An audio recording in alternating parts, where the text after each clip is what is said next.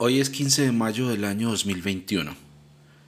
Este episodio está dedicado a la memoria de las 39 personas que han muerto víctimas de violencia homicida por parte de la Policía Nacional en el marco del paro que se lleva a cabo desde hace 17 días en Colombia. A continuación escucharán un collage de voces que nos proponen diferentes reflexiones desde una mirada teológica, pastoral, artística y sobre todo humana a la crisis actual que estamos viviendo. Quiero agradecerle a todos y a todas quienes se unieron a esta convocatoria. Son días oscuros en nuestro país y, yo estoy profundamente convencido de que en la pluralidad podemos encontrar inspiración para movernos hacia un futuro más alineado con la vocación del reino de Dios. También quiero agradecer a mis Patreons, quienes con sus aportes y sus ideas ayudan a que este proyecto sea mejor. Son Eli Franco, Daniel Parra, David Pereira, Wilmor Rivas y Laurem Solís.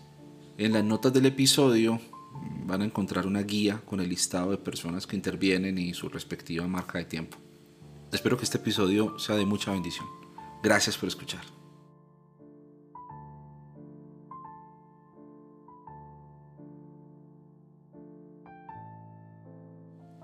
Para empezar, escuchemos a Luis Miguel Caviedes, pastor de la Iglesia Colombiana Metodista en Cali. Muy buenos días, tardes o noches desde la hora en que nos escuchan. Yo soy el pastor Luis Miguel Caviedes Moreno de la Iglesia Colombiana Metodista en la ciudad de Cali y hemos estado acompañando personalmente a las personas que se han manifestado en el marco del paro nacional desde el 28 de abril.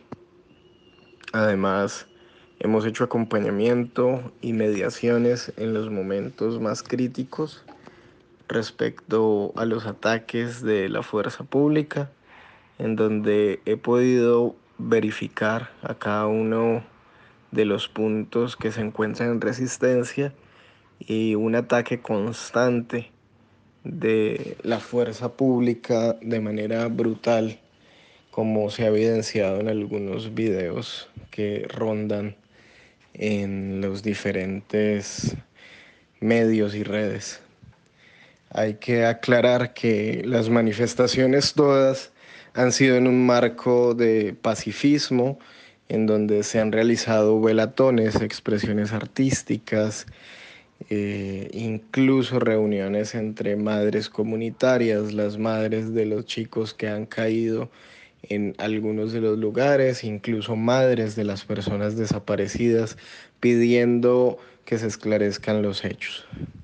Como pastor, he acompañado en estos diferentes lugares, además de estar al tanto de la situación de derechos humanos frente a los desaparecidos, a los heridos, a las heridas y asimismo el acompañamiento a las familias que han resultado con sus hijos en pérdida por el asesinato vil de cada uno de ellos. Creo que es importante que como iglesia o como cristianos, como personas creyentes, salgamos a las calles, no solamente a manifestarnos, eh, que es una de las formas que tenemos nosotros también, poner nuestra voz en los lugares donde estamos, en las calles, sino también en acompañamiento y, prestándole la ayuda adecuada a cada una de las personas que se encuentran en esos lugares, aquellas personas que han sido vulneradas, que han sido golpeadas, que han sido estigmatizadas, es necesario que como iglesia les demos una voz, esa voz que les permita sentirse seguros, seguras, y que puedan de una u otra forma eh, ser restablecidos sus derechos en medio de una manifestación pacífica. Por ello, eh, hemos estado eh, constantemente en el sector de Siloé y en el sector de Paso del Comercio, en donde en el sector de Paso, de paso del Comercio nos atacaron incluso a quienes estábamos allí de la iglesia en motos pues no identificadas con personas de civil y afortunadamente pues estas balas caen en las láminas que protegían en ese momento a todos los manifestantes, incluidos nosotros como iglesia. A todo esto pues hacemos el llamado a las diferentes comunidades para que sigan en medio de todo realizando una pedagogía en toda esta situación de paro nacional, que es muy importante recalcar que no hay ninguna violencia de aquellos barrios que de pronto estigmatizan en medio de la desigualdad social que existe y que por el contrario nosotros tenemos que apropiarnos de estos espacios y mostrar la otra cara de paz, de justicia que se puede llevar a cabo en estas asambleas populares. Como iglesia tenemos que acompañarles, recordar que nuestro lugar está con los oprimidos, con los vulnerables y nunca del lado del poder o de los que oprimen. Asimismo, pedir en medio de la pacificación por la no represión, para que ya no exista más represión y abuso policial.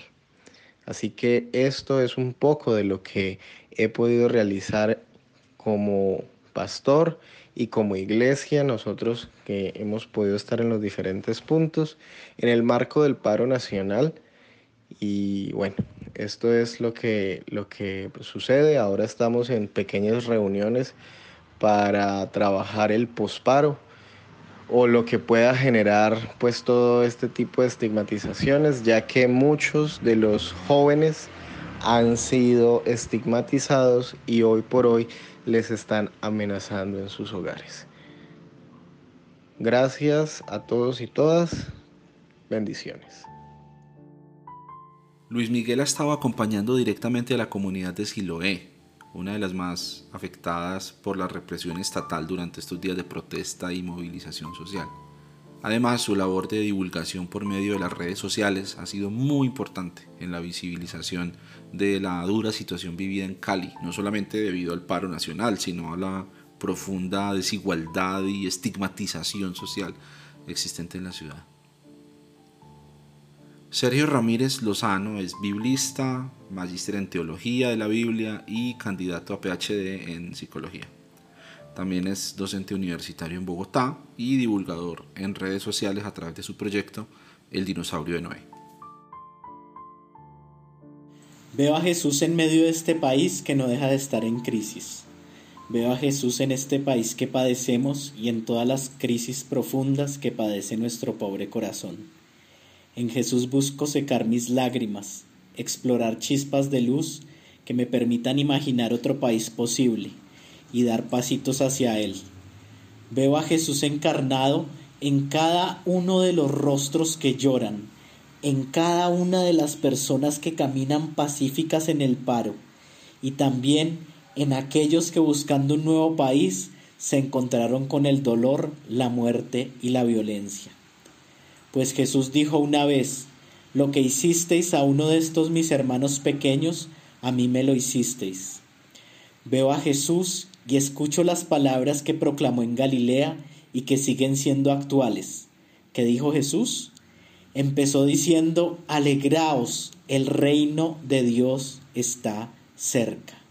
En ese tiempo, como hoy en Colombia, se vivía una crisis muy dura, una crisis política, económica, cultural y religiosa. Y Jesús les dijo, alegraos. ¿Cómo así que alegraos? Sí, alegraos, porque está cerca el reino de Dios, que es como decir un mundo justo, bueno y feliz. ¿Qué dijo Jesús a los pobres hundidos en la miseria? Les dijo, Bienaventurados los pobres, porque de ustedes es el reino de Dios es decir, porque todo va a cambiar, porque dejarán de sufrir la miseria y porque está en sus manos transformar la situación. Que dijo Jesús a los unos y a los otros, a los tentados por la violencia en un mundo inhumano, les dijo sed compasivos como vuestro Padre del cielo es compasivo. Solo la bondad crea, solo la compasión cura, solo la compasión libera, solo la compasión es verdaderamente subversiva y poderosa. Miguel Pulido es teólogo del Seminario Bíblico de Colombia, especialista en pedagogía y cursa una maestría en ministerio. Además es escritor, bloguero, podcaster y pastor de jóvenes en una comunidad cristiana de Bogotá. Esta situación que estamos atravesando como país me ha hecho pensar principalmente en dos cosas. La primera, he leído con mucha frecuencia en las redes sociales que muchas personas se quejan como diciendo, ah, bueno, ahora sí la iglesia no se pronuncia, ahora sí la iglesia guarda silencio. Yo hago una pregunta atrás de, una, de esa suposición que tiene esa afirmación y es, ¿qué es la iglesia?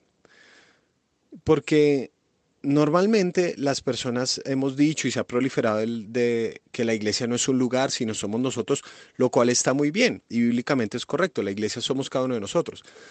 Pero esa afirmación muestra la idea que todavía tenemos muy paternalista, institucionalizada, que la iglesia son quienes lo representan sus pastores famosos, los sacerdotes reconocidos. Si ellos no hablan, entonces no habló la iglesia. Pero eso no es verdad. Quizás ellos no vayan a hablar, quizás no se vayan a pronunciar públicamente por diferentes circunstancias que ya está en sus decisiones, pero la iglesia se ha hablado, porque si la iglesia somos nosotros, este mensaje que estás escuchando en este momento significa que la iglesia está hablando que nosotros que de pronto no somos famosos, ni reconocidos, ni importantes, sí estamos teniendo una voz. En las redes sociales se ve cada vez más claramente que la iglesia está hablando, que los jóvenes están pronunciando.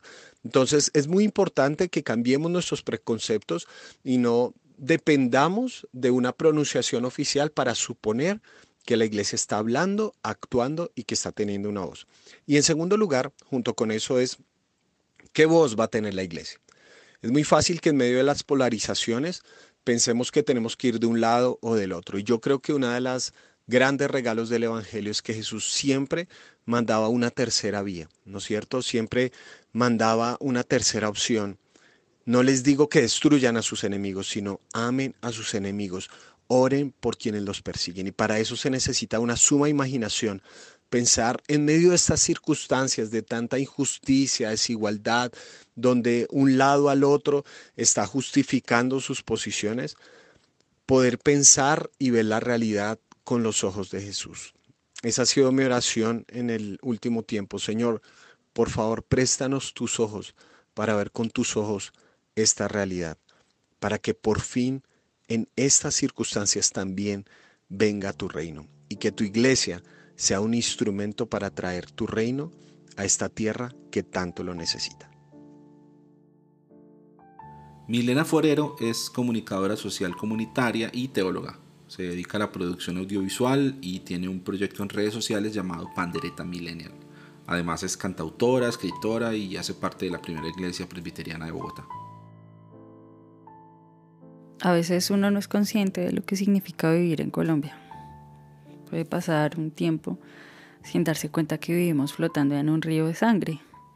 La presencia de la muerte es constante y de la injusticia y de la pobreza y de la corrupción y del narcotráfico y del dinero mal habido. Y se puede acostumbrar uno a ver la desigualdad como parte del paisaje, que hay unos barrios muy pobres en todas las ciudades, que la gente pierde la casa con el banco, que los políticos roban, que los bancos roban, que matan gente, que pobrecita la gente del campo y ya. Y eso sucede no solo desde lo político y lo social, sino desde la fe. La iglesia hegemónica en Colombia ve la pobreza y la injusticia como algo que no le compete, que no tiene nada que ver con ellos. Entonces se ponen del lado del poderoso y si hay una reforma tributaria que abusa de la gente o una reforma a la salud que va a dañar a muchas personas, no solo no dicen nada, sino que respaldan al poderoso. Es una forma de creer muy indolente y apartada del amor. El problema con esa iglesia no es si respalda o no un paro nacional o si condena la represión violenta por parte del Estado, sino cómo le va a pedir uno a una iglesia que se gobierna de forma piramidal, con opresión, con líderes incuestionables, con gente que dice Dios me dijo y sacraliza su opinión, con gente que no quiere trabajar en sus propios problemas y ser mejor persona, con gente que no quiere darse cuenta de que hay otros con necesidades dentro de sus comunidades si no se dan cuenta de eso dentro, ¿cómo van a mirar a la ciudad o al país? ¿Cómo? Y ellos podrían decirme, es que eso que tiene que ver con Dios, con ir a la iglesia, luego eso no son cosas de este mundo. El asunto es que Jesús predicaba un reino de los cielos que se acerca aquí, una comunidad que sana aquí, una comunidad que es luz aquí. Y si la luz no ilumina, no da esperanza. Si no vemos que es posible la justicia en ninguna parte, ¿cómo vamos a vivir? Y esa es la idea de la comunidad de Jesús, una comunidad que muestra una forma de amarse, una forma de tratarse, una forma de justicia que no es de este mundo que la traemos del reino de los cielos para vivirla aquí y compartirla. Para mí un momento de estos crítico me invita a comprometerme con el reino de los cielos, con el Evangelio, en lo cotidiano y como proyecto de vida. Perder la vida para el sistema económico y político de este mundo y ganarla para la construcción de la justicia que trae paz. Y el reino de los cielos implica cuidar al prójimo, alimentar al otro, comprar con justicia, vivir con justicia, oponerme a cualquier forma de opresión, cuidar el planeta. Entonces eso me exige pensar prioridades personales, examinar las metas de vida, preguntarme qué más puedo hacer desde mi trabajo. Me pide sembrar paz en momentos oscuros, tener esperanza y formar comunidades que iluminen este mundo con hechos. Yo creo que las comunidades de fe deben llorar con el que llora y deben señalar la injusticia primero con sus hechos y luego con palabras. Y deben tender puentes de paz, seguir amando y seguir sembrando paz y esperanza incluso en medio de un mundo injusto. Sentimos dolor, pero con esperanza. Luchamos, pero con amor y sin miedo.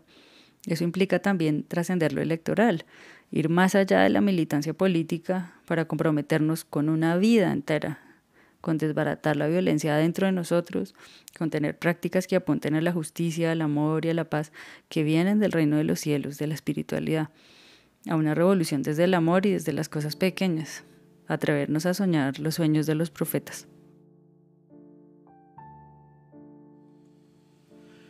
Gregorio Restrepo es publicista y también es teólogo del Seminario Bíblico de Colombia. Junto a su esposa Carolina lideran desde el año 2018 la comunidad El Olivo, una propuesta de comunidad de fe abierta e incluyente en la ciudad de Medellín. Parecen días eh, de asumir bandos, de clarificar posiciones, estos que estamos viviendo como país en Colombia.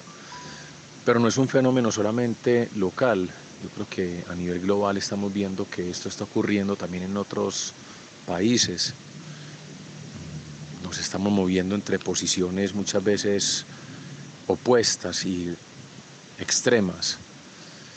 Y sí, son días como de asumir posiciones y tener claridades frente a algunos temas. Y a mí me parece que eso está muy bien. Y yo creo que es momento para, para que nosotros como país eh, saldemos una deuda histórica que tenemos especialmente con la gente más necesitada, con los de abajo y veo con esperanza estos brotes espontáneos, artísticos, callejeros, no violentos, donde las personas, especialmente la gente joven, se toma las calles y se hace sentir. Por otro lado, no deja de preocuparme como una sensación que percibo en, las redes sociales, en los chats de WhatsApp con la gente más cercana, con amigos, familiares y demás, gente querida, que las posiciones se van endureciendo frente al otro.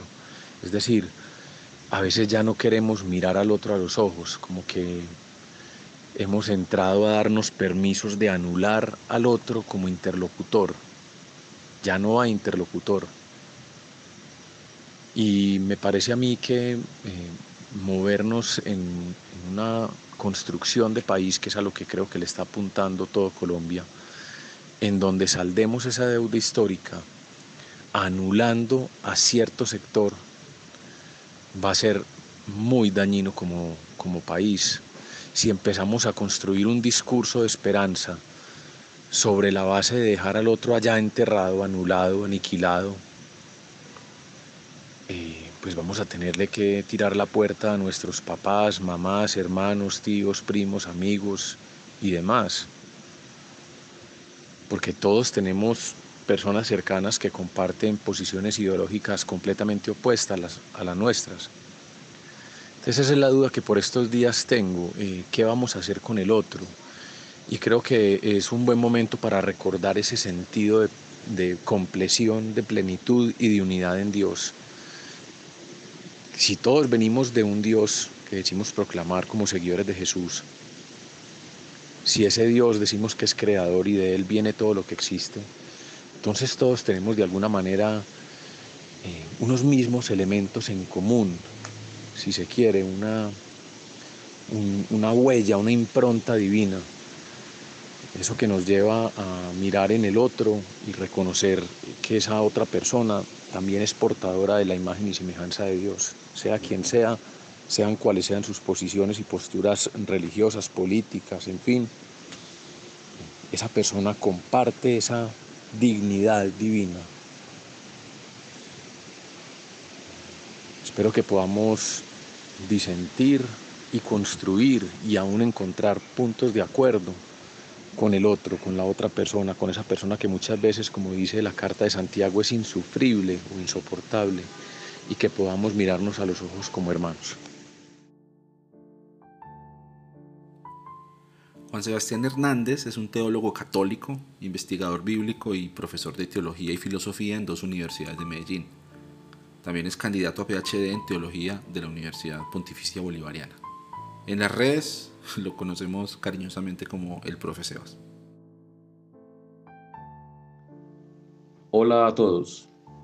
En este hoy tan difícil, confuso y caótico que vivimos en mi país cuando escuchamos tantos llamados a la reflexión, invitaciones al análisis, exigencias de tomas de posturas, todas tan necesarias como apremiantes, incesantes, insomnes. Francamente me siento agotado emocional y moralmente y quisiera ser por un momento como un caminante con su sombra para recoger mis percepciones y hacerlo en voz alta como creyente reflexivo que creo ser, causa del entrenamiento que he recibido por mi oficio y profesión, escuche en mi interior dos preguntas, una de orden político y otra religiosa. Entendiendo lo político como la construcción de lo común, a partir de la suma de habilidades y carismas sociales, económicos, culturales y estéticos, escucho el, escucho el interrogante, ¿cómo edificar lo común? No hay comunidad sin humanidad. No hay política sin proximidad. Y un imperativo resuena. Actuar usando lo humano, tanto en mí como en los otros, siempre como un fin, nunca como un medio. Como creyente habitado por Jesús, una pregunta que seguramente muchos de ustedes también oyen suena en mi interior. ¿Qué haría Jesús? Pero esta manera de expresarla puede quedar en un formalismo moral. Afilo entonces el lápiz de la percepción para redactar con más agudeza la pregunta y escucho el imperativo de la proximidad. ¿Qué me pide hacer Jesús? Trata a los hombres como quieres que ellos te traten. No hay ni habrá proximidad sin proximidad. La primera exige una madurez emocional, social y política. La segunda, salud moral. Teología Elemental es un proyecto en redes sociales desde donde María Triviño y Tatiana Barón invitan a reflexionar sobre lo elemental en la vida cristiana, a la vez que realizan una importante labor de divulgación de la teología feminista. Escuchemos a Tatiana, ella es teóloga del Seminario Bíblico de Colombia y docente en la ciudad de Ibagué. Como creyente me veo una obligación de estar informada de lo que está pasando en el país y en el mundo y no ser ajena ante esas situaciones o noticias que nos duelen o que duelen profundamente el alma, ya que actualmente la situación que estamos pasando en Colombia no es nada fácil, no es nada complejo, cada día es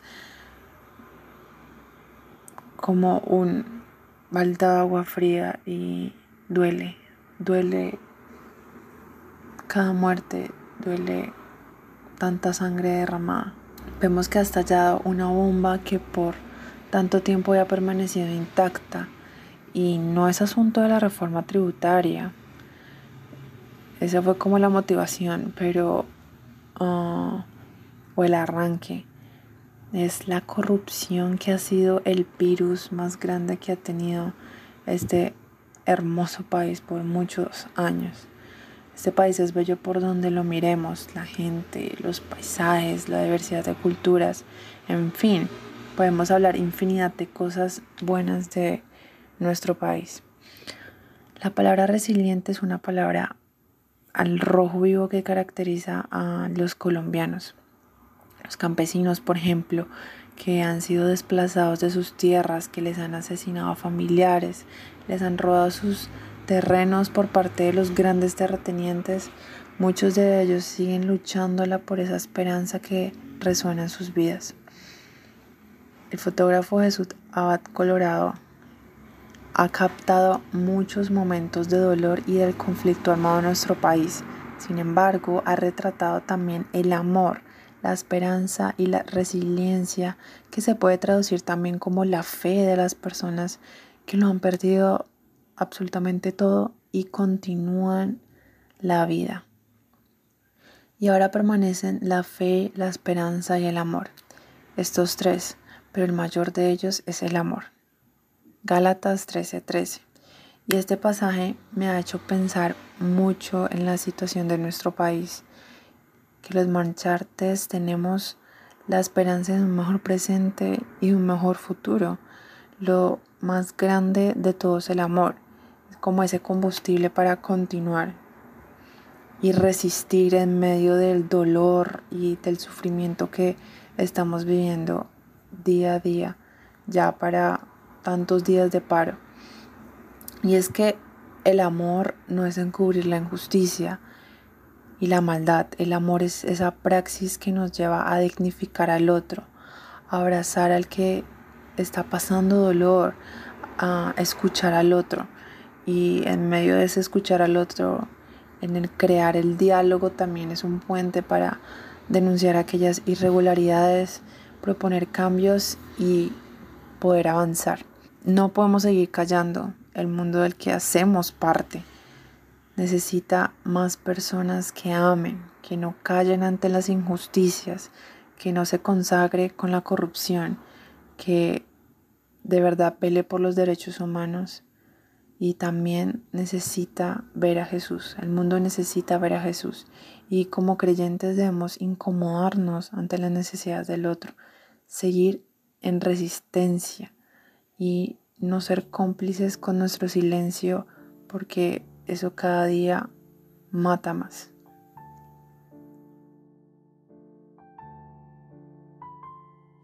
Ahora desde Cartagena escuchemos a María, escritora e igualmente teóloga del Seminario Bíblico de Colombia.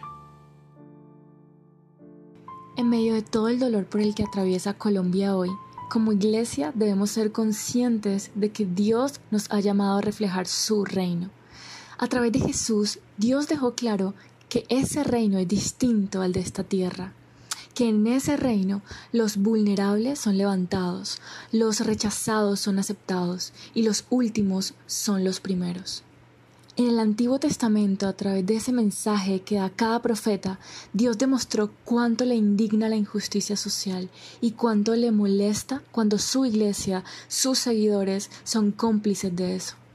En el caso de Isaías, en el capítulo 1, vemos cómo él le dice a su pueblo que en los lugares de reunión, mientras ellos se levantaban para adorarle y levantar sus manos, él veía esas manos manchadas de sangre.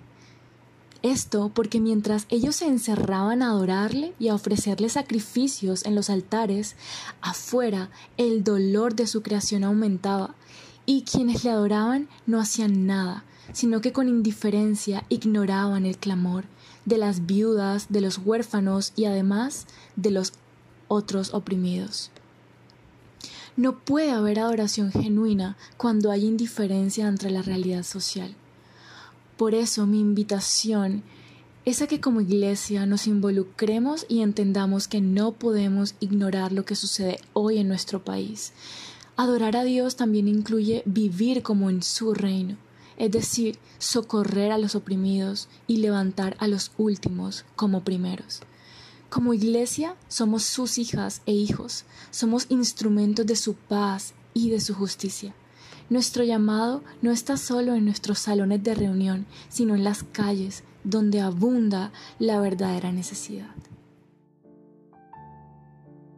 Oikos es una comunidad de fe y amistad, eh, una propuesta alternativa para vivir la fe como familia. Las hermanas Kelia y Lisette Musi lideran esta maravillosa iniciativa de iglesia en su hogar en Cartagena. Escuchemos a continuación a Kelia, abogada con estudios en teología. No son lágrimas, es que se me derrama un país por los ojos. Llamar a la maldad maldad, a la injusticia injusticia, al asesinato asesinato, al abuso abuso, ponerle su nombre es ser voz profética que cumple con el cuidado de Dios por esos, los nadie de esta tierra, esos que para Dios son todo. Tierra amada, ¿hasta cuándo sufrirás y llorarás?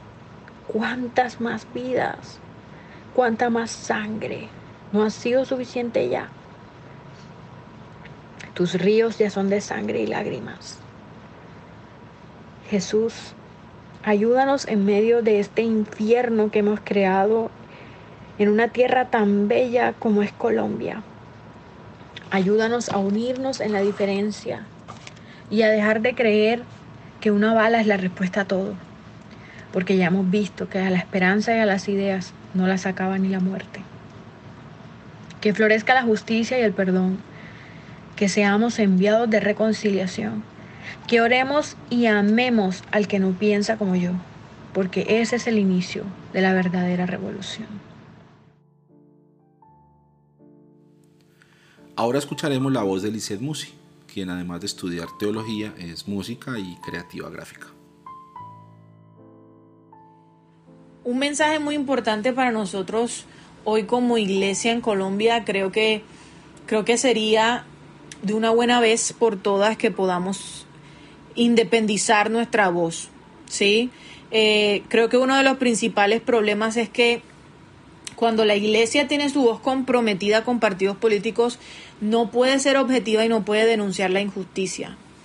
Y la iglesia hoy en día debe, debe, debe con urgencia, eh, denunciar la injusticia venga de donde venga y no abrazarse a partidos políticos, porque si nosotros recordamos lo que encontramos en la palabra de Dios y en el mensaje de Jesús es que Él está por encima de los poderes de este mundo. Y es mi oración y mi plegaria realmente de todo corazón que nosotros podamos encontrar en Jesús el consuelo que encontró la iglesia y que en las imágenes de un Jesús victorioso, de un Jesús que está por encima, que supera los poderes de este mundo, de este imperio, de esta muerte, de esta injusticia, del hambre, de la opresión, que en esa imagen de Jesús sea lo que nos permita a nosotros hacer una resistencia activa contra los poderes de este mundo y los poderes del mal, ¿sí? Que podamos realmente en medio de esta soledad, en medio de este silencio, en medio de lo que estamos sufriendo, Dios interrumpa este letargo de nuestra iglesia y pueda ser realmente un instrumento que anuncie las buenas nuevas y que anuncie la libertad a los cautivos y a los oprimidos.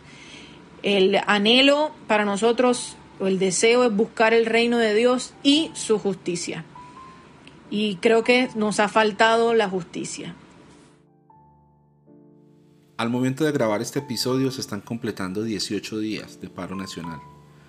Desde el 28 de abril se han reportado, según datos de la ONG Temblores, 2.110 casos de violencia policial, incluyendo violencia física, detenciones arbitrarias, agresión en los ojos, y disparos con armas de fuego. Además, se han denunciado 16 casos de violencia sexual por parte de la fuerza pública y 39 personas han perdido la vida a causa de la violencia homicida ejercida por las fuerzas del Estado. Hemos tenido que ver aterrorizados como país historias como la de Lucas Villa, estudiante de ciencias del deporte de 37 años, asesinado a bala desde un vehículo particular mientras participaba en una manifestación ciudadana en Pereira, o como la de Alison Salazar, una joven de 17 años de Popayán, que fue golpeada y arrastrada por cuatro agentes del Escuadrón Móvil Antidisturbios de la Policía Nacional y que luego denunció haber sido abusada sexualmente en la unidad de respuesta inmediata a la que la llevaron por estar grabando con su celular. Un día después, lamentablemente, Allison se quitó la vida. En sus propias palabras, en una publicación en su cuenta de Facebook, me bajaron el pantalón y me manosearon hasta el alma. Como ciudadano colombiano y como seguidor de Jesús, considero que la violencia es un recurso inadmisible, especialmente, y quiero hacer énfasis especial en esto, si es ejercida del lado del poder y de forma abusiva e indiscriminada contra la población civil. Continuemos escuchando este collage de voces ahora con colombianos y colombianas que se suman desde el exterior. Harold Segura es oriundo de Cali y reside en San José de Costa Rica. Es pastor evangélico bautista, teólogo y administrador de empresas. Además es director de Fe y Desarrollo de World Vision para América Latina y el Caribe. Durante estos días de la dolorosa crisis en Colombia, yo como persona creyente he estado pensando en algunos personajes que han acompañado toda mi trayectoria de fe, iluminando mi camino de compromisos sociales y mostrándome de qué manera los creyentes podemos combinar nuestra fe con la justicia, con la paz, con la búsqueda de una sociedad más parecida a la que Dios también quiere. Una de esas personas que para mí ha sido un referente de compromiso social es Luis Espinal Camps, un español que vivió en sus últimos años en Bolivia como misionero, como actor, como productor de cine, como poeta. Allí murió en marzo de 1980. Luis Espinal escribió un poema que es el que quiero leerles. El título está en pregunta. Se llama ¿Y Dios? A veces el mundo nos parece vacío sin Dios. Hay injusticias y Dios calla. Ha dejado el mundo tan en nuestras manos que tenemos la posibilidad de destruirlo y aún de crucificar a Dios. A lo más imaginamos a un Dios lejano, más allá de las nubes, como una galaxia, por esto en la soledad nos tienta tanto el tibio contacto humano. Señor del misterio, danos a sentir tu presencia en el corazón de la vida. Queremos hallarte en lo profundo de lo cotidiano. Estás tan cerca que es un error salir en tu búsqueda lejos. Estás presente entre nosotros en cada uno. Te revelas en todo esto que fascina o hiere. Tú estás presente en nuestra intimidad hecha diálogo, cuando se enciende el iris del amor interpersonal. Sabemos que el pecado es solo una adoración atajada a mitad del camino. Ven, Señor Jesús. Pero en realidad ya has venido, ya estás viniendo, ya ha empezado la eternidad y ahora solo nos falta ver. Entre tanto, con los ojos abiertos, te buscaremos en todos los rostros humanos Sabemos que te estás revelando siempre en cada sonrisa, en cada problema. Ábrenos, Señor, el oído, como una antena expectante para escuchar tu latido repetido en cada ser humano. Que no te busquemos solamente en el templo, sino en la comunión de la góndola y de la cera. Que no te miremos solamente en el crucifijo, sino en la crucifixión del suburbio y del penal presente en todos nuestros hermanos, sobre todo en los más pobres y oprimidos, y que sepamos, Señor, allí encontrarte a ti, Señor. Hasta allí el poema. Hasta allí la inspiración de una persona que desde su fe vivió sus compromisos sociales y que nos invita en el poema a que el Señor abra nuestros oídos, que como una antena expectante podamos escuchar el sufrimiento de la gente y actuar como una expresión del corazón de Dios que ama con justicia y busca la paz. Marcos Salas es un cristiano católico colombo panameño. Es magíster en creación literaria y en la actualidad es estudiante de teología de la Pontificia Universidad Javeriana. Además es creador del espacio digital Teología en Casa. Hola, ¿qué tal familia? Soy Marcos Salas y para mí es un gusto enviarles este saludo, este mensaje, eh, este abrazo por este medio. Yo creo tres cosas frente a la situación que estamos viviendo como país y desde la reflexión teológica y cristiana. Lo primero es hacerles una invitación a no comprarle a los mercaderes del odio. Suficiente memoria de odio hemos tenido en nuestro país. Suficiente le hemos comprado a estos mercaderes de odio su discurso y suficiente daño nos hemos hecho como hermanos y como hermanas de esta nación por creer que el odio era salida, que el odio era la única forma de transformar aquello que creíamos teníamos que transformar. No caigamos en ese discurso, ni le compremos más ese discurso a aquellos que les fascina, les encanta, les complace regalar bienaventuranzas de indiferencia, de odio, de guerra, de lucha y de enemistad. No somos enemigos. Somos hermanos y hermanas llamados y llamadas a construir este espacio y esta casa que es de todos. Segundo, una invitación a la indignación, una invitación a leer el Evangelio de Jesús desde esta mirada. No es cierto que Jesús se quedó pasivo. No es cierto que Jesús cayó no es cierto que Jesús se silenció frente a las situaciones de injusticia. No. Jesús habló, gritó, hizo gestos, maneras, ademanes, para hacer ver a la sociedad de su entorno que eso no era lo que el Dios del reino quería. Es más, Varios autores nos van a recordar que el reino de Dios era una verdadera transformación de los valores. Allí donde el ser humano estaba de último, Jesús trae el reino para decir que no. Que para Dios los primeros siempre serán los desfavorecidos, los humildes, los pobres. Nomás miremos en el Evangelio de Lucas, en esa hermosísima expresión, hermosísima oración, hermosísima manera de desplegar una esperanza cuando Lucas nos narra que María de Nazaret dice que tiene su confianza y que pone su confianza en un Dios que es capaz de derribar a los poderosos y enaltecer a los humildes, a los pobres. En ese Abba, en ese Dios creemos. Y ese era el Dios de Jesús. Y tanta fe tenía Dios en este Jesús que no se cayó frente a las situaciones de injusticia. Tal vez no fue un gran revolucionario, Puede ser.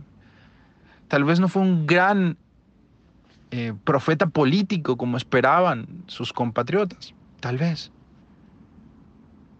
Pero no por eso se cayó. Levantó su voz porque a lo que Jesús más le importaba era que la sociedad de su entorno entendiera que en el corazón de Dios los desfavorecidos, los vulnerables, los pobres, los frágiles, los cansados, los agobiados, sea quienes sean, están primero en el corazón de Dios. No dejemos que el reino de Dios se nos, convierta en un eslogan, en un panfleto, en un, en, un, en un himno, en una canción, en una alabanza, que se nos vuelva lo que era, una revolución de los valores. Y nuestra sociedad necesita eso. Recordar, recuperar o ensayar un nuevo camino donde los valores principales estén, estén puestos en la fraternidad, en la sororidad, en la mutualidad, en el amor, en el servicio, en la escucha. Y tercero, querida familia, una invitación a que nos unamos, a que confiemos el uno en el otro. Nos han vendido también una cultura de guerra, de indiferencia, de injusticia, y tanto se la hemos comprado a quienes la anuncian y la predican, que incluso en nuestros ambientes eclesiales y pastorales lo vivimos.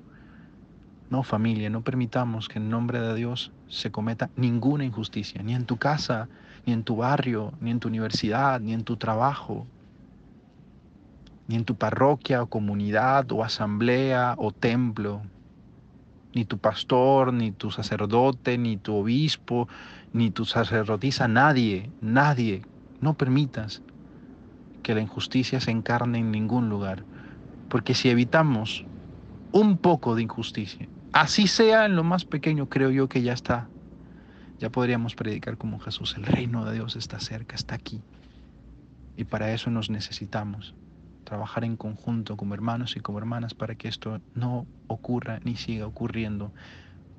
Que allí donde encuentres a una víctima sepas alzar tu voz para que el victimario se dé cuenta que lo que está haciendo va en contra de la ley fundamental de Dios, amar al otro. Amar. ¿Mm? Esta es mi invitación familia. Oro por ustedes, oro por nosotros y oro porque podamos construir una sociedad más parecida al proyecto de amor y de liberación, de paz, de armonía, de diversidad reconciliada que seguramente desea Dios en lo más profundo de su corazón. Que Dios les bendiga, mucho ánimo y seguimos adelante familia. Carolina Támara Castro se encuentra adelantando estudios de posgrado en Berlín y hace parte del colectivo Algarabía Feminista, que realiza divulgación de estudios latinoamericanos interdisciplinarios con enfoque de género en las redes sociales. Patria violenta, Jorge Gaitán Durán. Violenta patria mía, en mí creció tu amor tardío, como una bocanada de perfume salvaje. Todo estaba impregnado de ti, el amor, los cien países que conocí, con tu dolor siguiéndome, como si ya fuera mi propia sombra. Me bastaba nombrarte y ya tenía el gusto de tu piel, un sabor a panal colgando en los fragmentos de los árboles. Mientras más me alejaba de tu suelo, más me reconocía en tu destino. Mi amor era más grande y tu belleza rural crecía con el sufrimiento. Ahora, ¿quién podrá negarme tu combate nocturno? ¿Quién podrá quitarme de las manos el puñado de tierra empapada de sangre de mis hermanos y esa rama verde que antes de partir arranqué de tu seno?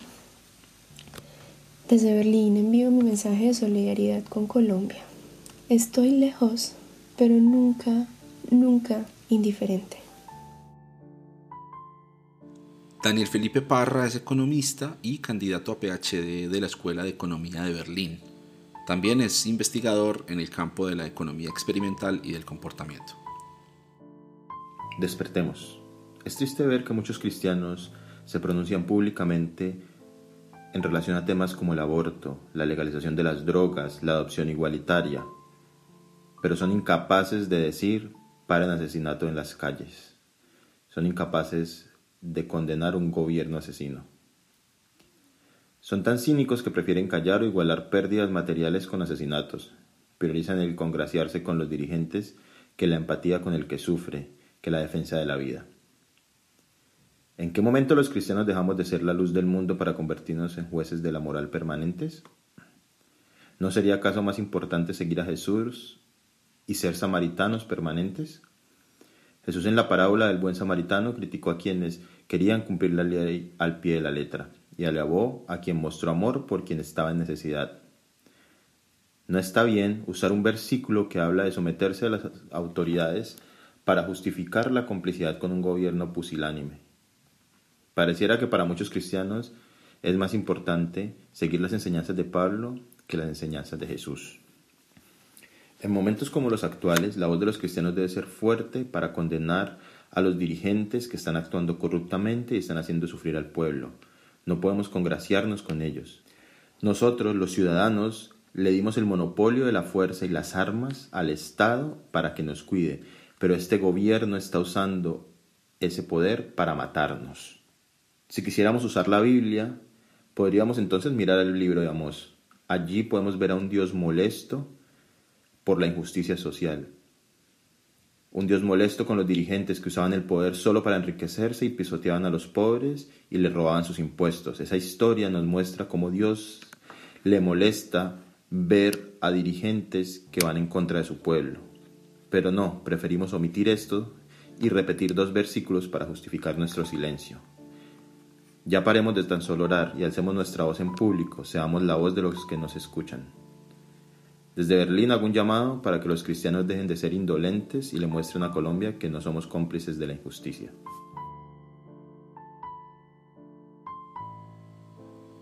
Laurem Solís es una nutricionista que se encuentra realizando estudios de doctorado en Dresden, Alemania.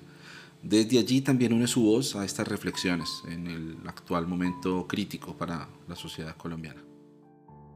Espero que lo que voy a decir sea útil para que nos veamos como un solo bando, porque eso somos finalmente, todos colombianos. Así que para empezar con este proceso de integración, voy a citar un dicho que seguramente la mayoría de nosotros ha escuchado. Este es, donde comen dos, comen tres. Tengamos eso en mente. Pero para que sea aún más claro lo que les quiero contar, les digo que soy nutricionista y que en mi proceso de formación tuve que ver el hambre en los ojos de muchas personas, enfrentarme a la realidad en la que para muchos tres comidas en un día es un milagro, la realidad donde las personas no tienen acceso a agua potable para preparar sus alimentos, por ejemplo. La realidad donde los niños no aman los fines de semana y les gusta ir a la escuela, porque es la escuela el único lugar donde tienen algo que comer. Y si algo se movió dentro de ti con eso que acabo de decir, es porque para ti seguramente donde comen dos, comen tres y no tiene sentido que hayan niños sufriendo de hambre. Y digo sufriendo porque el hambre duele. Y sí que hay niños sufriendo de hambre. 10.8% de los niños menores de 5 años sufren de desnutrición, según el último reporte del DANE. Ahora, ¿por qué no unir ese sentimiento para hacer algo bueno? No para matarnos entre nosotros que ya bastante hemos aguantado. Y más bien para hacer visible nuestra compasión y empatía, para que nadie se vaya a dormir con el estómago vacío, para que un viernes no sea sinónimo de preocupación por la comida del día siguiente, para poder tomar un vaso de agua potable en una tarde calurosa, o para lavarse las manos en un año de pandemia. Esas cosas no se logran matándonos, esas cosas se logran, por ejemplo, votando responsablemente. María Camila Medina es magíster en ciencias y candidata a PhD en ciencias en el campo de la botánica eh, de la Universidad de Sao Paulo, en Brasil. Junto a su esposo Felipe Barrios, ilustrador y diseñador gráfico, nos envían este mensaje solidario y de resistencia en tiempos oscuros. Hola a todos, soy Camila Medina y estoy acompañada de mi esposo Felipe Barrios. En este momento queremos unirnos a la voz de todas las personas que creo que nos une la indignación y el cansancio por la situación que estamos viviendo en este momento en Colombia. Hoy queremos unirnos como colombianos en el exterior, eh, compartiendo nuestros sentimientos y nuestros pensamientos acerca de, de este momento, creo, crucial para la historia de Colombia. Hemos tratado desde aquí, de Sao Paulo, en Brasil, donde estamos ubicados, estar todo el tiempo actualizados con la información, con todo lo que está sucediendo, eh, compartir la información aquí en portugués con las personas de Brasil para que se enteren de lo que está pasando en nuestro país y en la medida de lo posible participar activamente de todo esto. El pasado domingo estuvimos en una marcha pacífica que fue organizada por los colombianos aquí en Sao Paulo. Fue un momento eh, de muchas emociones revueltas, pero sobre todo de apoyo a la, a la situación. Eh, nosotros podemos hacer la diferencia de muchas formas. Por mucho tiempo pensé que no había mucho que hacer si uno no hacía parte de los movimientos políticos, pero en nuestros pequeños contextos, en nuestros pequeños mundos, podemos hacer mucho con pequeñas obras. Y bueno, para despedirme quiero dejarlos con las palabras de mi esposo Felipe, que escribió un pequeño fragmento de sus sentimientos. Muy buenas tardes. Eh, este pequeño mensaje fue escrito desde, desde mi corazón y quiero que lo escuchen mi pueblo colombiano. Eh, pueblo colombiano, despertamos de una represión sistemática y corrupta, donde nos están desangrando y nos quieren dejar sin nada. Llegó el tiempo de representarnos a nosotros mismos y juntos elevemos una sola voz como un solo pueblo para lograr derrumbar las murallas de la indiferencia y la violencia. El poder del pueblo ha derribado más que una reforma y unidos podemos hasta desmantelar esta red de corrupción. Marchamos y marcharemos hasta que seamos libres de estos poderes descompuestos que serán renovados por ápices nuevos. Muchas gracias. Gracias a todos. Y bueno, hablamos de ápices desde como un broto nuevo y hablamos desde el arte, desde la ciencia y el arte. Un abrazo para todos.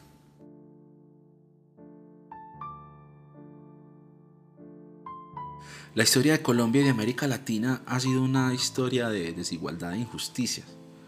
Los discursos de complacencia con el poder y de sumisión disfrazada de espiritualidad parecen ser mayoría dentro del pueblo cristiano. Oremos por los gobernantes, no habrá paz hasta que no venga Cristo, hay que sujetarse a las autoridades, Jesús no nos llamó a cambiar el mundo. Dirán que los malinterpretamos o que nos rebelamos contra las escrituras, pero no es posible separar el mensaje bíblico del clamor por una sociedad más justa, donde podamos vivir pacíficamente. Tampoco es posible usar la excusa de la espiritualidad para darle la espalda a las realidades sociales que nos competen a todos y a todas. La fractura profunda en nuestra sociedad que se ha evidenciado durante esta crisis es mucho más grave de lo que uno pensaría. Por ejemplo, ver a ciudadanos armados, civiles de una zona aledaña a Cali, atacando a la minga indígena que se trasladó desde el departamento del Cauca para unirse a la movilización ciudadana, y todo esto bajo la mirada complaciente de la policía, lo deja uno pensando dónde nos deja eso como país. La desconfianza en las autoridades, en las instituciones creadas con la misión de proteger al ciudadano y ejercer la autoridad y el orden, mientras las tanquetas del SMAT se arrojan sin reparo sobre la humanidad de los manifestantes, o mientras miembros de la policía hacen uso de fuerza desmedida en zonas residenciales, afectando incluso a adultos mayores y niños. Allí vamos a necesitar a la iglesia, encabezando la reconciliación y la reconstrucción de una sociedad herida y dividida. ¿Cómo vamos a asumir el reto como iglesia de ser relevantes en la sociedad, de proclamar el Evangelio, de sanar a los heridos, de alzar la voz por los abusados. ¿Y, cómo hacerlo mientras mantenemos el llamado del Señor a trabajar por la paz y a valorar la vida humana sin distinción? Dios quiera que tengamos la sabiduría suficiente para realizar estas reflexiones individualmente y como comunidades y que tengamos el valor para activar soluciones que no se queden solamente en palabras y en plegarias, que estemos a la altura de nuestro llamado y de lo que nuestro país necesita. Las redes sociales han sido una herramienta de la mayor importancia en visibilizar la crisis actual en Colombia. En medio de montajes, fake news, polarización y reclamos de censura, muchos han alzado la voz para difundir las denuncias. También para invitar a pensar, a reconciliarnos y a construir desde las diferencias. Para cerrar este episodio especial, invité amigos y amigas que desde su labor en los medios digitales han estado ahí, acompañando y proponiendo conversaciones de valor también a personas valiosas que desde el arte y la palabra nos transmiten esperanza. El arte es nuestra trinchera. Iniciemos este último segmento escuchando a las integrantes de Fe Sororal, un colectivo de encuentro que busca indagar acerca de las mujeres en las comunidades de fe latinoamericanas. Durante estos días de estallido social, ellas convocaron a la elaboración de lamentos inspirados en la situación del país y los comparten a continuación. Señor de la vida, dueño de la vida, las palabras no son suficientes para expresar el dolor que nos invade como humanidad, porque vemos a diario las consecuencias de nuestra falta de amor e indiferencia. El dolor viene y nos despierta, como a quien levanta gritos gritos de dolor, de desesperación, de angustia. Quienes empezaron por susurrar y movernos, hasta ahora logran ser escuchados y nos llenan de su angustia, nos llenan de temor, de vergüenza, de impotencia, nos llenan de espanto al entender que nunca estuvimos solos y que nunca se trató solo de nosotros. Perdónanos, que tu amor transformador nos muestra el camino hacia el otro. Camila Sepúlveda es quien le da voz a este lamento anónimo. Ella es politóloga y estudiante de la especialización Políticas Públicas para la Igualdad en América Latina. La escucharemos de nuevo a continuación, esta vez compartiendo el lamento de su autoría. El dolor. El dolor de Colombia expresado en las madres a las que les asesinaron sus hijos, de las familias que lloran sus desaparecidos, de las mujeres al ver a sus hermanas violadas, que sienten los ciudadanos al temer que la policía los asesine y que incluso hace que la misma tierra gima. En contraste al silencio, el silencio ensordecedor que prevalece entre los que dicen ser tu pueblo, el silencio cómplice ante el pecado de la injusticia, ante el pecado de pasar de largo, de preferir la moralidad a la vida, de no llorar con los que sufren, de no acompañar a los vulnerables. Ese silencio acomodado. ¿Dónde estás? ¿Por qué no vienes a consolarnos? ¿Por qué no vienes a defendernos? Y mientras lo pienso, poco a poco descubro el por qué. Porque tú eres Emanuel. Porque tú estás consolando a los que sufren. Porque tú estás abrazando a los que lloran. Tú no estás arriba. Estás en pie de lucha junto a nosotras en favor de la vida. Jessica Betancourt Puerta es estudiante de bioingeniería en la Universidad de Antioquia, además de tecnóloga de educación en la Biblioteca EPM. Escuchemos el lamento que escribió. Mira, Señor, mi tristeza, entra en mi corazón y estruja mi dolor. Consuela mis noches en vela, quita la presión en mi pecho. ¿Por qué, Señor? ¿Por qué no soy más valiente? ¿Por qué no soy más fuerte? ¿Cómo sigo con mi vida, con esta agonía? ¿Cómo sonrío con este dolor? Mira, Señor, mi tristeza, apiádate de nosotros, ya no hay ley apiádate de mí y aleja de mí la ansiedad. Trae tu paz y tu misericordia. Mira, Señor, mi tristeza y trae contigo tu paz. Laura Salgado también hace parte de esta iniciativa realizada por Fe Sororal. Escuchemos su voz y su lamento creado para nuestra situación actual. Tengo un taco en el pecho que se siente como una roca aplastante. Se siente tan incómodo como una espina en la garganta, porque no entiendo en qué momento todo terminó así. Señor, ¿hasta cuándo nuestro país repetirá historia de violencia e indiferencia? ¿Hasta cuándo esta sociedad se envolverá en un caos de intereses egoístas? ¿Hasta cuándo nos mataremos por tener la razón, no solo con balas, sino con palabras? ¿Hasta cuándo seguiremos en una aparente calma llena de violencia? ¿Hasta cuándo yo misma me permitiré vivir en guerra civil en mi casa y en mi alma? ¿Hasta cuándo hacer lo correcto se sentirá a veces como desafiante? ¿Y hasta cuándo la corrupción en todas las esferas, dentro y fuera de la iglesia, se verá como menos reprochable? Pero sobre todo, ¿cómo sabré qué es lo correcto en medio de tanta información y desinformación? ¿Cómo sabré qué es tu voluntad? Me duele en lo profundo ver lo que pasa y me duele sentir tanto temor por no hacer algo más. Me duele ver afuera, pero también adentro. Lloro cada noche pensando en el dolor que están sintiendo tantas familias en este momento. Y me duele que apenas me esté doliendo algo que ha pasado por tanto tiempo. ¿Qué estás haciendo tú, Dios? Quizás escucho tu susurro. Quizás estás incomodando a tu pueblo, porque somos tus manos, porque necesitamos de tu corazón para hacer un cambio. Entonces, ¿qué estoy haciendo yo? Desde Bogotá, Diana Basto, estudiante de medicina, nos comparte el lamento que compuso. Señor, frente al dolor e indiferencia, ¿quién soy? Señor, frente a la incertidumbre y el abatimiento, ¿cómo estoy? Señor, frente al sufriente y al enojado, ¿qué puedo hacer? Por favor, enséñame a ser como tú, a tener humildad al servir, a tener unos oídos que no se cierran frente a la injusticia, a tener unos ojos con vista en el cielo y la tierra, a tener una mano siempre estirada como sustento, pero sobre todo, Señor, a tener un corazón lleno de tu palabra, que desborde fe, esperanza y más importante, amor. Yesenia Zampayo es estudiante de teología del Seminario Bíblico de Colombia. En su voz escuchemos el lamento que escribió.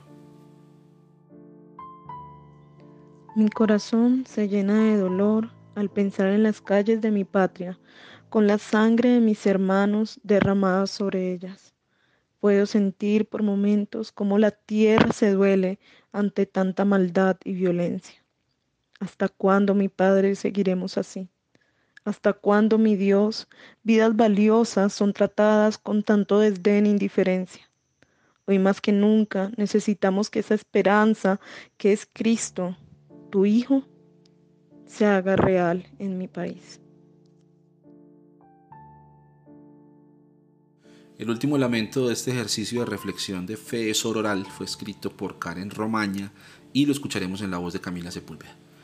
Quiero aprovechar para agradecerle a Camila por hacerme conocer esta iniciativa y por ayudarme a recolectar los audios de sus compañeras. Escuchemos. Me criaron con temor me forjaron en el miedo, me pintaron cuadros engañosos con imágenes de hombres europeos que no representan mi tez negra. Me hicieron colgar un rosario para mi salvación. Me dijeron que si rezaba luego de pecar empataba el partido. Has descargado tu ira como la hirviendo. Tengo la ropa pegada a la piel y mi lengua está seca como el desierto. ¿Acaso no me escuchas? ¿Acaso ya te rendiste conmigo y has dejado al enemigo la victoria? ¿Dónde está mi esperanza? Me arrastro sobre la arena caliente. Espero algo de comida, pero todo a mi alrededor es un espejismo barato que al final del día me da la espalda entre burlas. Me despellejan, Señor. ¿Dónde estás? Me aferraré a esta convicción más fuerte que mi dolor y clamaré desde mi corazón la tan anhelada salvación. Úsame, Señor, rompe mi burbuja, inquieta mi alma y ayúdame a levantar al afligido mientras camino tu camino y me acerco a tu cruz. Cristian López Zuletas de Ibagué. Es licenciado en Lingüística y Pedagogía, profesor de idiomas y también divulgador evangelístico en redes sociales con su proyecto Cristian LZ. Su reflexión a continuación. En medio de todo lo que está pasando en Colombia durante los últimos días, me surgen muchas reflexiones y diferentes pensamientos. Reflexiones y pensamientos con los que algunas personas se sentirán identificados y reflexiones y pensamientos que muchas otras personas rechazarán, que encontrarán inapropiados, que encontrarán débiles, incluso tibios y no lo suficientemente fuertes reflexiones y pensamientos que me hacen mirar hacia mi interior, hacia mí como persona, hacia mí como individuo y como parte de una sociedad e incluso tal vez parte del problema. Porque todo lo que está sucediendo en Colombia no me hace tanto mirar hacia afuera y tratar de buscar culpables afuera, sino que me hace mirar hacia adentro, hacia mí mismo y tratar de, encontrar el culpable de todo, tal vez dentro de mí. Y es que pienso, tan, pienso también en las palabras de Jesús. Cuando el Maestro dijo, bienaventurados los pacificadores, ¿por qué lanzó esta bienaventuranza? ¿Qué es un pacificador? O más bien, ¿quién es el pacificador? ¿Es igual el pacificador al pacifista? La violencia solo es capaz de engendrar más violencia, así como el ser humano solo es capaz de engendrar otros seres humanos. O tan básico como que un perro solo es capaz de engendrar otros perros. La paz, por lo tanto, solo es capaz de engendrar paz y la violencia solo será capaz de engendrar más violencia. Bienaventurados los pacificadores, dijo el maestro, bienaventurados los que con la otra mejilla le hacen frente a la violencia e injusticia. Bienaventurados los que con paz le dan su escarnio al mal. Porque el Evangelio exalta por encima de todo la vida. Ser pro vida es eso. Se habla mucho de ser pro vida y es estar en contra del aborto, pero yo lo veo de otras formas. Creo que ser pro vida es estar a favor de la vida que ya tenemos aquí, de la vida que ya está en medio de nosotros. Ser pro vida es dolerse y lamentarse con las muertes de innumerables civiles asesinados por la policía. Pero es que ser pro vida también es lamentarse y dolerse por los policías asesinados por el vandalismo y el oportunismo. Ser pro vida es denunciar que al pueblo lo matan cuando protesta porque lo están matando ser provida y que no me duelan las vidas cobradas de los jóvenes, ser provida y que no me duelan las vidas cobradas de policías, ser provida y que no me duelan las vidas humanas perdidas, ser provida y legitimar los abusos de fuerza, ser provida y justificar la violencia, siento yo, es demasiado indolente y falto de compasión. El pueblo levanta un clamor de justicia pero es que la ira del hombre no provoca la justicia de Dios. Y la gente con ira tiende a ser insensata, a decir cosas insensatas y a hacer cosas insensatas. La ira no es el camino. La ira solo va a engendrar, igual que la violencia, más ira. Tenemos, por supuesto, muchísimos motivos para sentirnos indignados y muchísimos motivos para estar iracundos. Los tenemos todos los motivos muy legítimos y totalmente válidos. Sin embargo, Jesús nos llamó a andar por la senda angosta, esa senda que lleva a la vida eterna. Y esa senda es solo una, amar al enemigo. Y con amar al enemigo no me refiero a legitimar los abusos y a estar bien con todas las injusticias que suceden. Cuando digo amar al enemigo me refiero que a esa persona diferente, a ese violento, a esa persona que considero mi contrario, sea yo capaz de en medio de la violencia también darle un abrazo, de amar como Cristo, que aún colgado en la cruz, su único clamor fue, perdónalos porque no saben lo que hacen. Y me hablo a mí, no les hablo, no les hablo a ustedes, me hablo a mí personalmente porque esta es una reflexión para mí. Me cuesta mucho transitar esa senda angosta, la que es difícil, la que no muchos eligen. Me cuesta escoger el camino angosto y darme cuenta que tanto la vida del manifestante como la vida del policía son divinos objetos de la gracia y misericordia de Dios. Me cuesta darme cuenta que incluso yo puedo tener parte de la culpa en el conflicto y que es mi ojo el que tiene una viga enorme. Muchos que estamos en un bando nos tomamos el atrevimiento de hacer juicios de valor totalmente infundamentados sobre la policía, que todos los policías son malos, que toda la policía es una corrupta institución, que la policía es el enemigo. Y muchos que estamos en otro bando nos tomamos el atrevimiento de hacer otros juicios de valor, que todos los que protestan son unos manifestantes violentos, que todos los manifestantes son unos pícaros comunistas que solo quieren anarquía. Y hacemos juicios y juicios y juicios de valor, porque eso es lo mejor que sabemos hacer como seres humanos, hacer juicios de valor irracionales sobre el otro, sobre el diferente. Y muchos como cristianos nos jactamos la boca hablando de inclusión. Y muchas iglesias inclusivas están surgiendo hoy, donde personas de comunidades minoritarias como LGBT son totalmente bienvenidas y eso a mí me parece maravilloso. A mí me parece hermoso que abramos esos espacios de inclusión, pero es que nos jactamos la jeta de inclusión y no estamos incluyendo al diferente, al diferente que realmente consideramos el enemigo. Cuando hablamos de inclusión nos jactamos de inclusión sexual, pero no estamos hablando de inclusión política. Esa persona con una posición política diferente a la mía, esa persona con una posición de un sistema económico diferente al mío. Nos jactamos de inclusión sexual, pero no estamos haciendo inclusión social, inclusión humana. Hacer juicios de valor irracionales sobre una persona, cualquier persona, y creer que solo el otro, el diferente, es el problema, revela unas cuantas cosas sobre mí. Mi inmadurez, mi ausencia de pensamiento crítico, mi viga en el ojo y mi falta de oración por esa persona.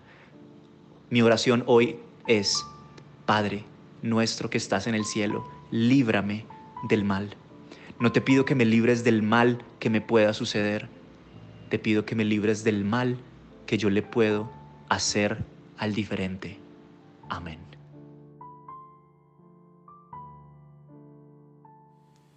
María Camila Quiñones es artista plástica de la Academia Superior de Artes de Bogotá y también es realizadora audiovisual.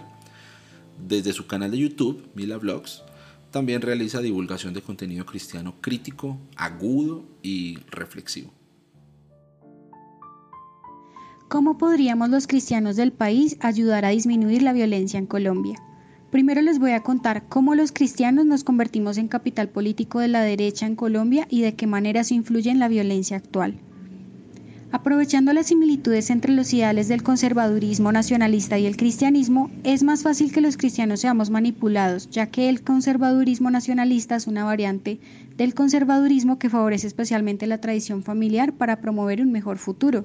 En Colombia están representados por el Centro Democrático y básicamente buscan promover el matrimonio monógamo tradicional y están en contra del aborto y la comunidad LGBTI.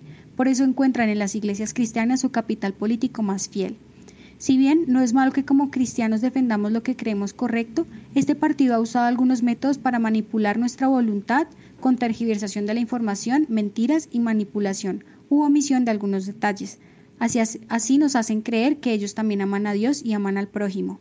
Nos han manipulado en épocas de campaña política cuando se congregan y hasta hacen la oración de fe con tal de aparecer uno de los nuestros. Han llegado al punto de traer pastores extranjeros para que oren por candidatos que favorecen al conservadurismo nacionalista, haciendo que profeticen sobre ellos. Tú eres el candidato elegido. Recuerden que todo tipo de manipulación es abuso. Desde que existe mentira, omisión o deformación voluntaria de la verdad, utilizando técnicas de persuasión o de sugestión mental en busca de eliminar las capacidades críticas de la persona, se está en presencia de tentativas de manipulación. Entonces, sugestionarnos con convertirnos en Venezuela si no votamos por el candidato que ellos dicen solo porque defiende algunos principios bíblicos, así no le importe violar otros, es manipulación. Ejemplo, estar en contra del aborto pero justificar los asesinatos que hoy conocemos como falsos positivos es una gran contradicción que hoy muchos cristianos repiten debido a esa manipulación. Les voy a contar algunas de las mentiras del conservadurismo nacionalista y partidos afines hacia la Iglesia. Por ejemplo, estigmatizar a la izquierda. Han logrado impartir miedo al comunismo y al socialismo, hacer como Venezuela sin fundamento alguno. ¿Cómo convencen a la Iglesia de que algo es malo? Diciéndoles que es un plan del enemigo, creando teorías conspirativas muy convincentes relacionándolas con los últimos tiempos y esparciendo calumnias sobre políticos de oposición, de modo que ese miedo a convertirnos en un país comunista se vea posible. Lo irónico es que terminamos tomando decisiones impulsados por ese miedo. Bajo estas mentiras han creado también todo un circo acerca de lo que significa ser comunista. Defender los derechos humanos es comunismo han hecho que estigmaticemos con ello a líderes sociales y defensores de derechos humanos. Nos han hecho creer que apoyar los acuerdos de paz también era comunismo. Denunciar actos de corrupción como el alza de impuestos consecuencia del desfalco económico es comunismo. Haber leído y entendido los acuerdos de paz es comunismo. En fin, todo lo que no favorece los intereses políticos del centro democrático es comunismo. Con estos discursos han logrado que al estigmatizar y generalizar a las personas como vándalos, guerrilleros, estudiantes comunistas, castrochavistas, petroñeros, vagos o la nueva, que el cartel del Sinaloa está en Cali, ergo los que protestaban en Cali eran narcos, etc., nosotros los cristianos los deshumanicemos también porque en teoría están siendo controlados por demonios, algo que es puro misticismo y no es bíblico. Pero la Biblia dice que no levantemos un falso testimonio en contra del prójimo. Lo grave es que estos discursos deshumanizantes hacen que quienes los creen realmente terminen justificando las masacres o asesinatos de estas personas. Todos esos comportamientos que hemos perpetuado hacen que también los cristianos seamos estigmatizados, confundiéndonos con uribistas, fascistas y de por sí con personas que estigmatizamos a los demás. La raíz de la violencia es esa deshumanización y demonización del otro, y esto tiene que parar en el país. Los cristianos tenemos que dejar de hacerlo también por amor a Dios y al prójimo, pues estos discursos son los que generan odio y violencia en Colombia. ¿Cómo podríamos entonces ayudar a disminuir la violencia? Dejando de estigmatizar y etiquetar a las personas, sean del grupo de, de, personas que sean, sean petristas, comunistas, guerrilleros o exguerrilleros. Entendiendo que incluso el comunismo tiene que tener participación política en Colombia porque este país es democrático, así que no tenemos que eliminar a la oposición ni matarla, tenemos que darle participación política. En toda esa convergencia de ideas es que está el progreso del país entendiendo que así como el comunismo tiene falencias y en mi opinión personal ni siquiera es viable económicamente, el capitalismo también las tiene y una de estas falencias es que pone el valor de las personas en su utilidad y productividad. Entendiendo que la protesta es un derecho social y no es malo hacerlo porque está en la Constitución, dejando de llamar vándalos a quienes salen a protestar y comenzando a entender que de raíz hay desigualdad y abusos que han llevado a la gente a salir desesperada a exigir que paren nuestro discurso alimenta la estigmatización que más adelante justifica masacres o facilita el que unos y otros se maten, como en la época en la que liberales y conservadores tenían tantos argumentos unos en contra de otros que hasta creían estarle haciendo un favor a la sociedad al matar a alguno del bando opuesto. Por eso es que los cristianos tenemos que dejar de perpetuar estos discursos y comenzar a amar al prójimo, venga del bando que venga. Eliad Forero vive en Bogotá, es creador de contenidos audiovisuales y divulgador en redes sociales, donde es conocido como Don Eliad. Escuchemos su reflexión. La violencia en nuestro país nunca ha sido visitante, siempre ha sido residente, siempre ha jugado de local. Nosotros hemos amplificado su mensaje muchas veces sin querer. La violencia se adueña de todas las acciones que tenemos, incluso los reclamos justos y se adueña del lado del lado. Nunca se puede condenar solo un lugar donde se aloja la violencia, ni la violencia es propiamente dueña de un solo lugar o de un solo aspecto político, sino es dueña de todo, es dueña de nuestra cultura, le dejamos adueñarse de todo. A tal punto que en este momento en las calles está lleno es el odio, el odio que se transforma en violencia y el odio buscando justicia el odio tratando de evitar la justicia, pero es el odio el que gobierna. Y cuando eso es así, nosotros recordamos algo tan básico como tratar de vivir desde el amor, porque a la final la paz es una expresión del amor, del amor y de la inteligencia. Y cuando tratamos de vivir desde ahí es tan difícil, es tan difícil de realmente desproveerse de tanto odio que uno tiene en el cuerpo y tanta violencia, porque cuando uno ve la injusticia, uno clama justicia, pero muchas veces por nuestro filtro cultural no estamos pidiendo justicia sino venganza. Y esa venganza es infinita y esa venganza nos ha tenido en un círculo gigantesco. También que las luchas, por justificadas que sean, tenemos que entender que no puede darse de un momento para otro ese cambio y cuando se tiene que extender tanto los esfuerzos y lo que se llama la resistencia para poder generar cambio, hace que uno entienda que la lucha constante es una guerra interna por mantenerse desde el amor y no desde el odio. Porque uno no tenga que sacrificar ni los ojos, ni la tristeza de las madres, ni nada de esas cosas para poder generar cambios en la sociedad. Eli Franco es profesora de inglés en Bogotá. Se define como una enamorada de Cristo, de corazón rolo, tolimense y paisa, aprendiendo a vivir en dependencia de Dios. Ella escribió dos poemas que nos comparte a continuación. Muchas gracias, Eli, por hacer uso de las palabras como una expresión visible y audible de la libertad. ¿De dónde, de dónde, de dónde? Antenota. Lo que es imposible para los hombres es posible para Dios. Lucas capítulo 18, versículo 27. Me asomo a la ventana para ver la realidad y atónita me encuentro con el dolor y con la terrible maldad. Mil voces me circundan, me gritan, ¿qué haces tú? Indiferencia grita tu silencio. Es tu culpa, cómplice. Mi corazón te busca. En mi fragilidad o no es lo que mejor sé hacer. No es en mis fuerzas. En el silencio de mi habitación, con tu corazón, Abba Padre, yo me encuentro y te pregunto, ¿de dónde la misericordia para en verdad a mi hermano ayudar? ¿De dónde el amor que sacia y que sana a los que sufren? ¿De dónde la libertad que los cautivos piden? ¿De dónde la voz para ante la injusticia hablar verdad? ¿De dónde las manos y la fuerza para el caído levantar? ¿De dónde el perdón para aquel que tanto hirió? ¿De dónde la paz para caminar en medio de la confusión? ¿De dónde la certeza para acallar tanta acusación? ¿De dónde la sabiduría para saber qué hacer y qué no? ¿De dónde, de dónde, de dónde? ¿De dónde la claridad para seguir el camino, discernir la verdad y experimentar y compartir vida en medio de estos valles de sombra y de muerte?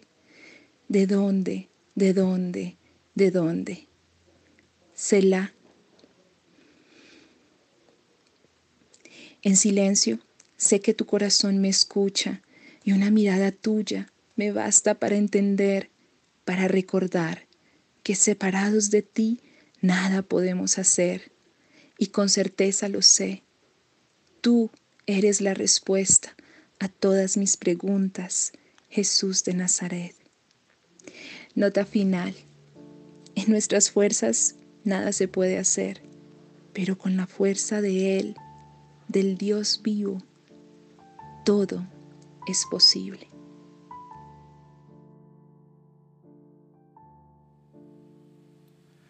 Joana Rodríguez es una joven de Pereira, estudiante de diseño visual, que escribe y también dibuja de vez en cuando. Ella compuso unas décimas maravillosas, especialmente para este episodio.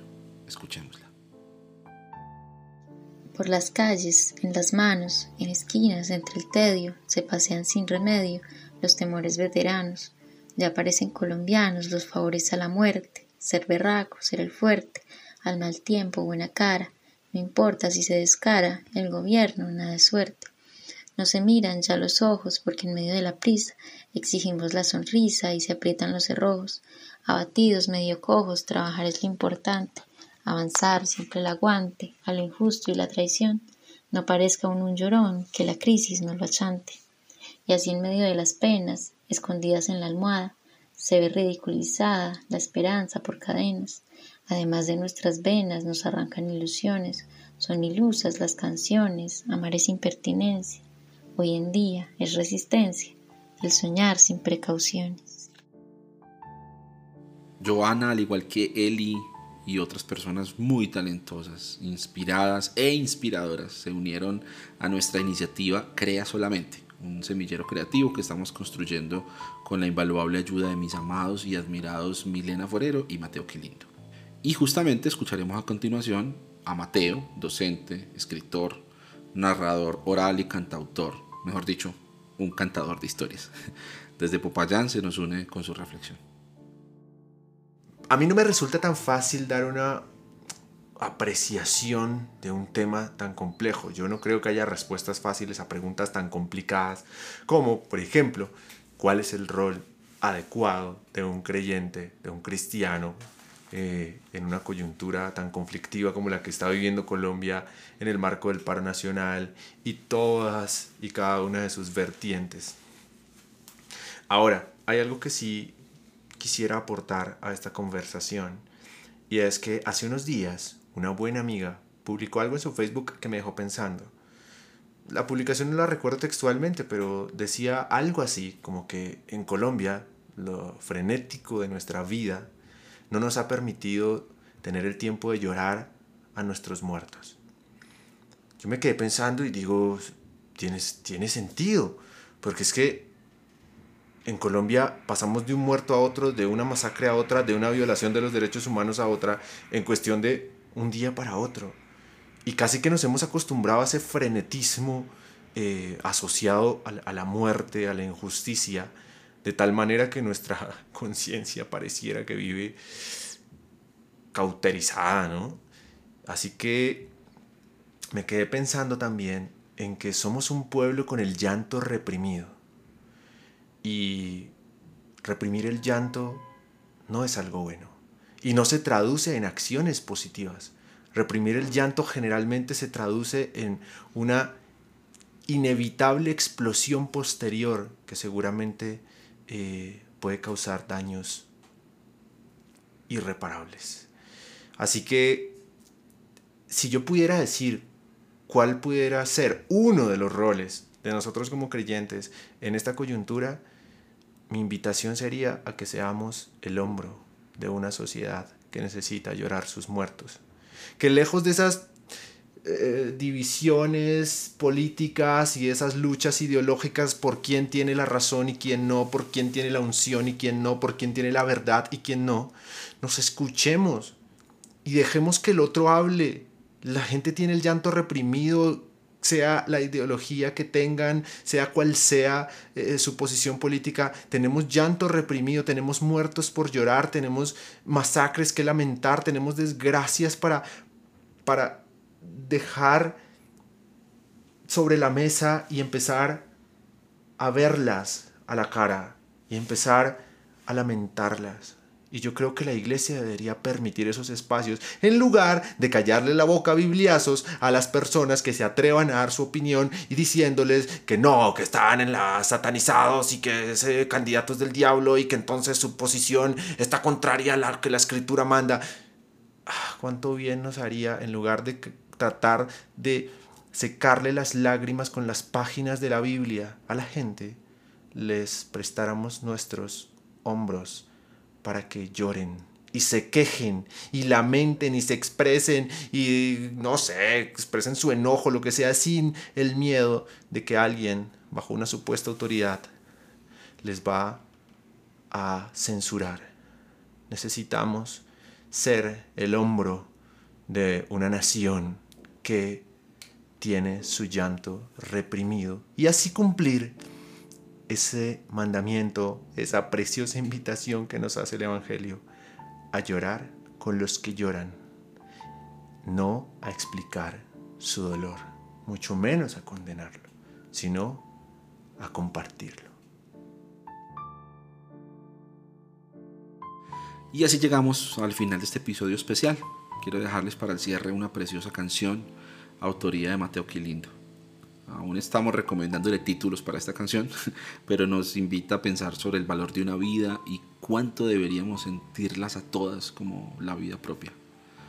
Muchas gracias por haber escuchado de corazón. Espero que estas reflexiones plurales, diversas, honestas, puedan servir para encauzar pensamientos, decisiones y acciones que construyan una Colombia mejor para nosotros y para quienes vengan después.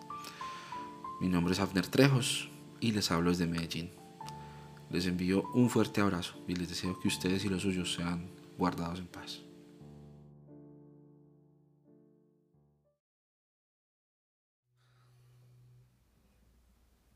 Le pusimos precio a las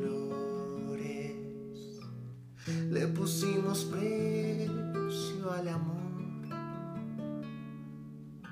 Le pusimos precio a la vida y el muerto se llora según su valor. Le pusimos precio a la risa, le pusimos precio al perdón, pusimos precio a la vida.